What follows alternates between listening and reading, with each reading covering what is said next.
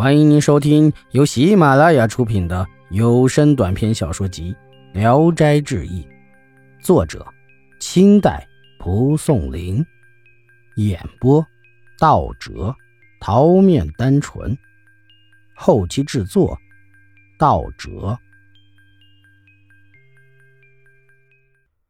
过了几天，楚公子又写来请柬，请冯生赴宴。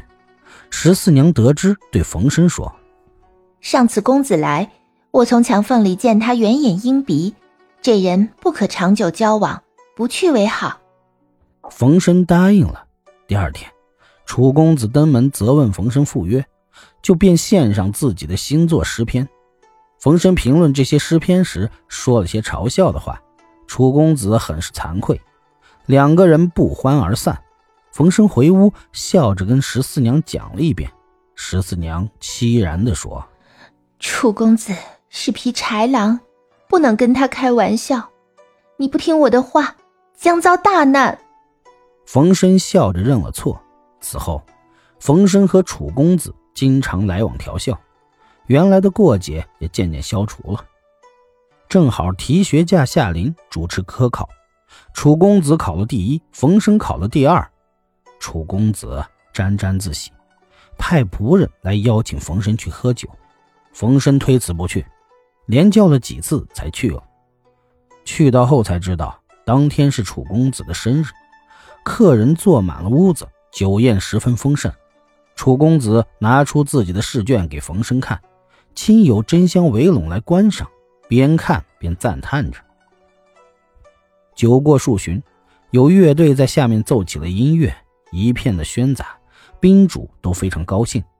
楚公子忽然对冯生说：“俗话说‘场中莫论文’，现在才知道这句话的错误。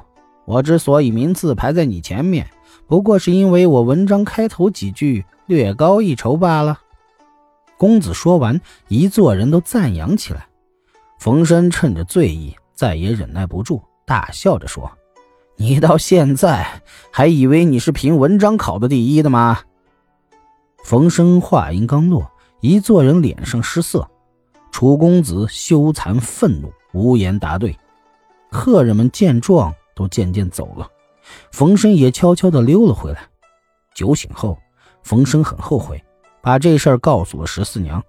十四娘不高兴地说：“你真是乡下的轻薄子弟，拿轻薄之态对待君子，就会丧失品德；对待小人，就会惹杀身之祸。”你大难不远了，我不忍心见你落败，我们分手吧。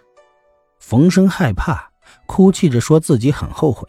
十四娘说：“如想要我留下来，我和你约定，从今后你闭门不出，断绝交友，不要再酗酒。”十四娘为人勤俭利落，天天纺线织布，经常自己回娘家，但从不在娘家过夜，还经常拿出些金银布帛做买卖。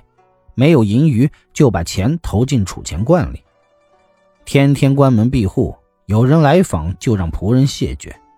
一天，楚公子又送来信请冯生，十四娘把信烧了，不让冯生知道。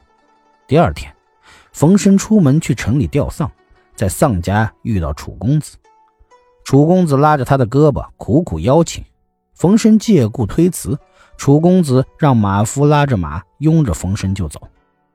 到了家，楚公子立即命家人设宴。冯生又告辞，说有事儿要早点回去。楚公子再三挽留，吩咐家妓弹筝奏乐。冯生本来就放荡不羁，前些日子又一直关在家里，很觉得烦闷。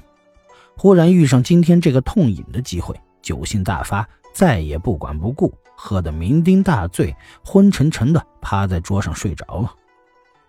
楚公子的妻子阮氏非常凶悍嫉妒，婢妾们都不敢施脂抹粉。前天有个丫鬟到楚公子的书房中，被阮氏抓住，用木棍猛击丫鬟的头部，丫鬟脑袋破裂，立即就死了。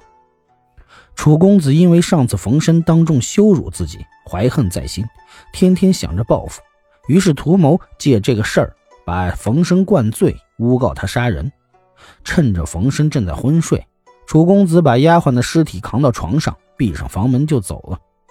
冯生五更天时酒醒过来，发现自己趴在桌子上，起来寻找枕头床铺，觉得有个滑腻腻的东西绊了脚，用手一摸是个人。冯生还以为是主人派了童仆陪伴自己睡觉，便又用脚踢踢，那人一动不动，像具僵尸。冯生恐惧万分。跑出房门，大声的怪叫起来。